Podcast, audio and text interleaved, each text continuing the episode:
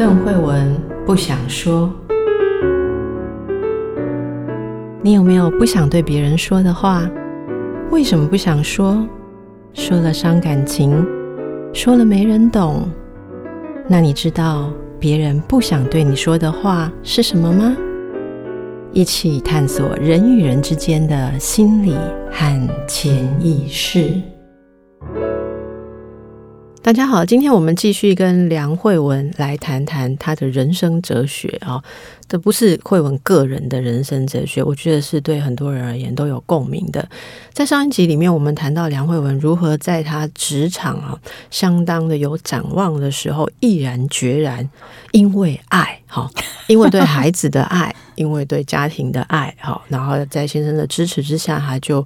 哎，一窝 在家里窝了十年。其实我讲窝在家里是不对的，因为全职带小孩，你怎么可能是窝在家里？你要忙的可多了哈。对，这十年如果是窝十年，就小孩也都各自成长了十年。到底全职专职在带小孩，你有没有做出什么哈？别人兼职做达不到的品质好？来跟我们分享一下，你对教养有什么心得？你觉得教养最重要的有哪些事情？我觉得带孩子啊，我的孩子现在老大已经国一，然后老二现在四年级，全部都是跟在我们身边。我我可以这么说，他们几乎等同于没有任何一天离开我们身边过。因为我先生也觉得不需要去别人家过夜之类的，嗯，对，所以就是都跟我们还蛮亲密的。那我觉得我们目前为止收获最大，或者是说我们觉得还做的还不错的地方，就是我们的孩子都很愿意跟我们聊天。哦，对，包括现在姐姐也是，然后我儿子你也知道，就是男孩子有时候其实，其实我儿子很明显在语言表达这一块是弱很多的，包括他以前甚至有些话他会说：“妈妈，我要你教我怎么讲。”他不会讲。他不知道那句话怎么表达，他是这样的孩子。可是他现在已经被我们训练成，就是回来学校发生什么事啊，他在外面发生什么事，他想到他就会跟我们说，而且讲得非常完整跟清楚。这是怎么做到的？嗯，我们我们是有刻意在训练他这一块，就我们会丢问题问他，然后慢慢的等他回答。可不可以举个例子教他？比方说他在学校发生什么事？好，那像他受伤了，他到现在连怎么受伤的他还讲不清楚。那可能也因为我是记者的关系，我还蛮擅长问问题的啊、哦。你就访谈，也没有那么严肃啦。我就会问他是不是这样，是不是那样，是不是什么，然后也不会。因为他不想讲，我就放弃。因为我觉得我我的经验里面告诉我，就是说我们经过这样的互动，其实他真的进步很多。嗯，连我先生都有发现，就是说他以前是一个回来都没有话的孩子，就是不是。故意不跟你讲话，是他在表达这一块比较弱。嗯，对。那我们现在已经可以跟他很流畅的，就是他可以把他心里想的或感受，我觉得要描述感受对他更难。但是他最近已经慢慢出来，在这一块，他会告诉我说，他觉得呃姐姐做了什么让他觉得很难过之类的。像这样的事情，他还可以还蛮精确的讲出来。嗯，对对，你这个其实需要很多的耐心，而且你对小孩子的心理有足够的了解，你知道说他，你你还要知道他可能是不讲，好，可能是他忘记，可能是说难以表达。我想大家听到梁慧文说，呃，孩子现在很愿意跟我们聊天。这个你如果让现代的父母选哈，有一百件事情，你最希望孩子拥有，我觉得这个一定名列前茅。我相信，我因为很多人难得，很多人可以得到什么小孩子第一考第一志愿啊，然后分数很好，才艺很好哈，各方面很优秀啊，呃，创造力、领导力好不好？可是你真的要换得。要怎么样的栽培才能够保持他们愿意跟父母有亲密的关系跟聊天？这很多人就羡慕了哈。嗯，呃，我认为这不是不只是你花很多时间跟他们相处就做得到。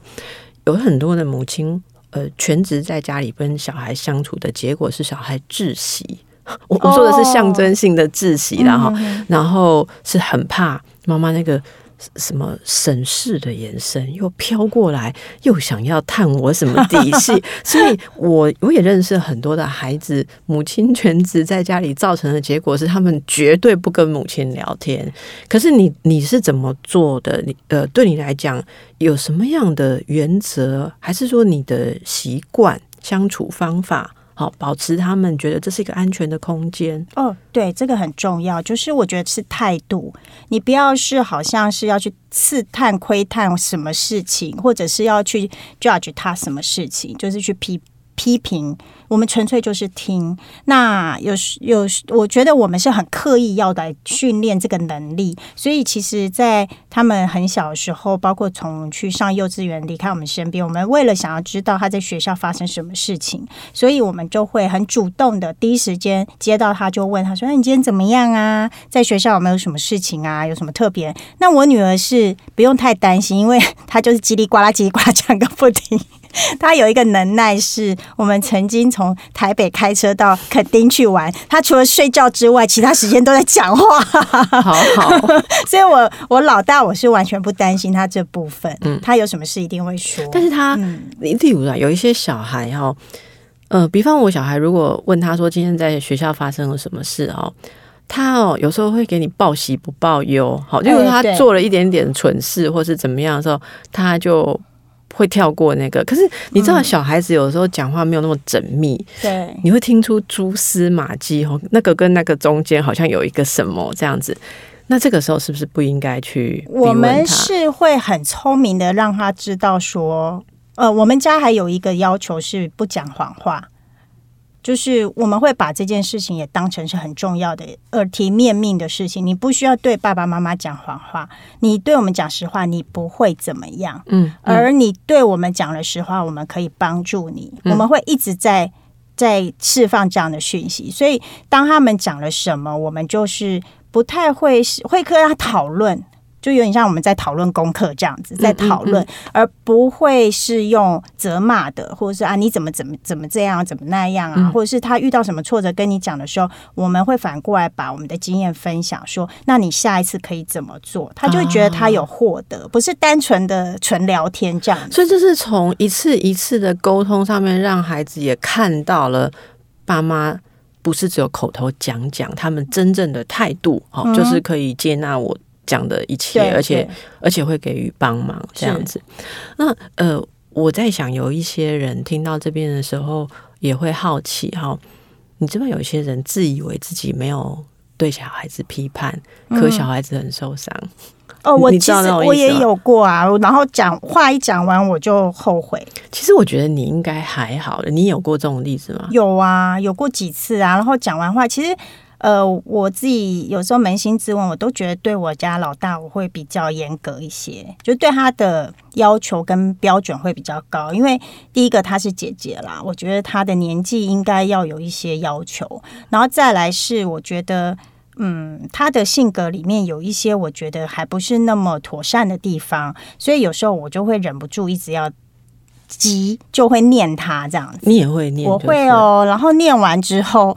有时候我就是想一想，觉得不太对，我又会跟他说对不起哦，妈妈觉得我不应该那样讲，或者是我觉得哪里做不好，这样我不是那个意思。嗯、像有一次，我们也是在睡前，我们睡前是会聊天一下下这样。那他跟我们讲了他们学校同学有有什么事情、什么事情的时候，类似在他的嘴的口里形容是听起来有点像在霸凌，我就会纠正。霸凌他、不是不是。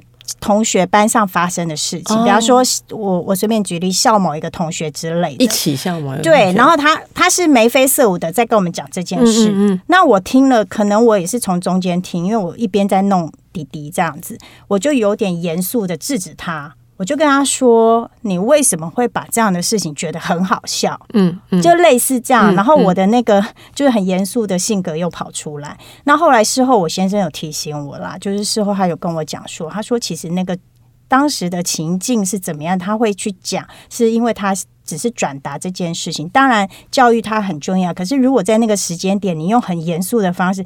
我有感觉到我女儿当场有一点收了，就有点吓到，说为什么好像我这样不是不对的，或是怎么样？哎呦，我觉得这就是我觉得他就有点受伤。可是就是当妈妈的难呐、我们不能不教这种事情，对不对？对，就有人会担心说，如果没有在第一时间给他正确的观念，你总不能过三天吃饭吃一吃，突然好像记仇一样说。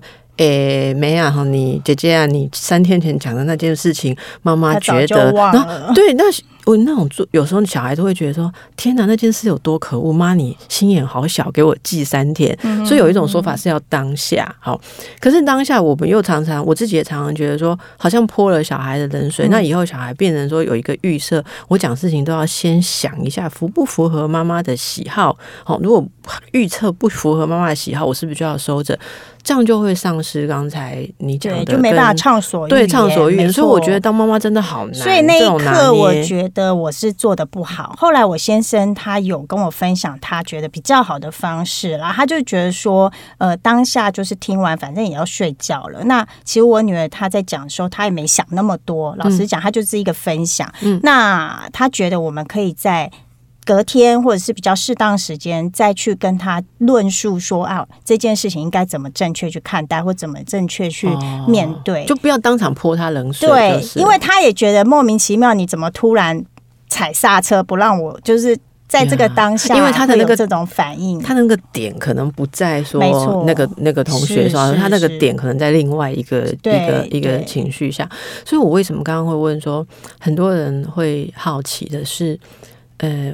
有时候我们都其实现在大家都会想要用开放的方式去支持小孩或者去帮助小孩，不过有些时候。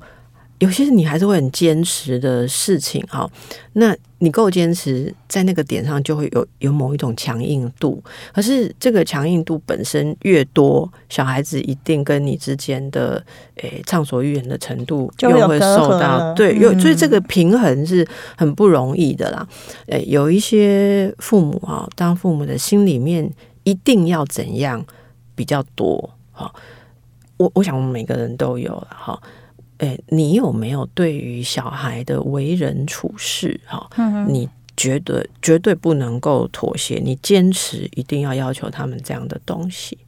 嗯，我其实就是对他们期待，我希望他们快乐就好。快乐，快乐这件事，但是怎么样达到快乐这个目标？比方说，我刚刚前面提了一下我女孩、我女儿的一些个人特质，她目前为止，我觉得还没有做得很好的地方，就是她是一个比较独善其身的人，然后再来就是有时候她会有很多的，就是呃对人。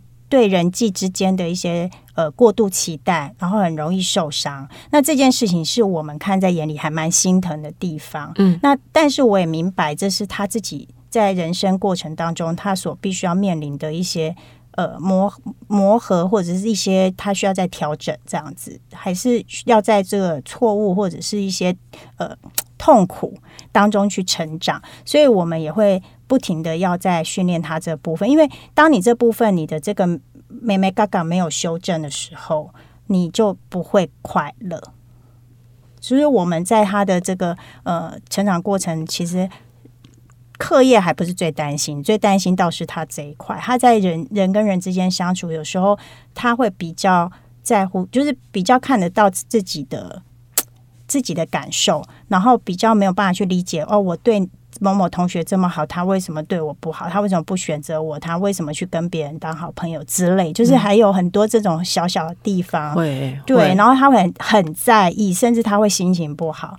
那这些都是我们大人，当然就是我们已经身经百战，我们已经看过很多事情，我们可以放得下，但是他不行，而且他的心思比较。缜密一点，有时候小时候也发生过一些事情，就让我们会担心到他的情绪的波动这个部分。所以，所以你会比较注重帮助他这个在情绪跟人际上能够是，我觉得就是对你在这部分你的磨合一定，或者是你的一些想法的调整，你都要调整好，然后能够融入群体里面。他现在当然。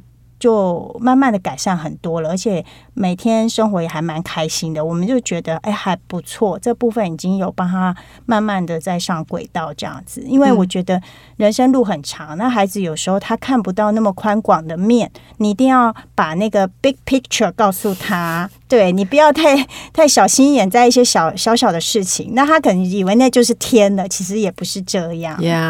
不过我真的可以看到哦，你我我们一起看看一个母亲自己实践的。呃，人生的重点一定是她觉得最重要的事情。所以，如果大家还记得上一集梁慧文在我们这里谈的哦，她人生靠的什么？其实她很感恩她的朋友哦，是人际。嗯、所以，我觉得人际一定是不管你是从小擅长，还是你经历过挫折，你会发现你要找到一种对人呃一个相处的方法，是不是？那你看，妈妈找到了这样的方法。就会知道说，嗯，女儿如果能学会这个方法多好。我们他其实跟我小时候有点像，我对啊，我们就 会看到，而且我们对于跟自己像的孩子会特别的一种心疼啊，因为你有没有办法替他加快成长的速度？就是他如果没有那些历练，你告诉他说，嗯，人脉多重要，或者说做人多重要。他搞不好只是听听而已，可是要有那个深刻的体会，你可能还是要看着他去经历、去受伤。对，那时候心好痛，因为你就知道说往这里撞一定会痛嘛，但是你又不能不让他走一遭。嗯，我想这个就是做母亲不容易的地方了哦。那么，所以听起来主要还是在情绪的品质、他们的一种支持空间上面，是你。最在乎的，你并没有在乎成就啦，或其他一些成就这种事情是可以在乎的嘛？就是大家都会幻想说，就我们也想要有资优生的宝宝之类的。你想要有、啊？我的意思说，这任何人都会觉得说，有这样的孩子多好多好嘛。就是你就不用太担心、哦。我我下次我下次一定要找 一位资优生的父母来访，然后寄连结给你听。哦、你知道资优生的父母多辛苦嘛？对嘛？也许有没有我们。我曾经曾经有一个当父自由生父母的时候，他的小孩跳级跳了好几年，嗯、所以他的小孩永远就跳到后来啦，就是高呃高中以上的时候，永远都是班上最小的那一个，嗯、所以他的心智你知道吗？而且他可能会没有朋友，他的智能是跟大家可能齐头或者更。更高，对。可是他的那个，你知道有一种很难形容的事情，就是你就是将要老到那个程度，辣味才会出来哈。所以，其他的同学就是比他在人际上就是强强一点，就应该说皮和骨皮都比较强健一点。他就是常常会感觉到受伤啊，然后别人一两句揶揄，他就会不想去学校啊，好像会有很多的这样东西。所以你知道，他说他最希望的就是。可不可以不要小孩不要？所以他他他后来第二个小的小孩，就是人家老师又有建议说，是不是要去做资优生的评鉴的时候，他，他说我可不可以不要？我不想知道，就把它当做不是好吗？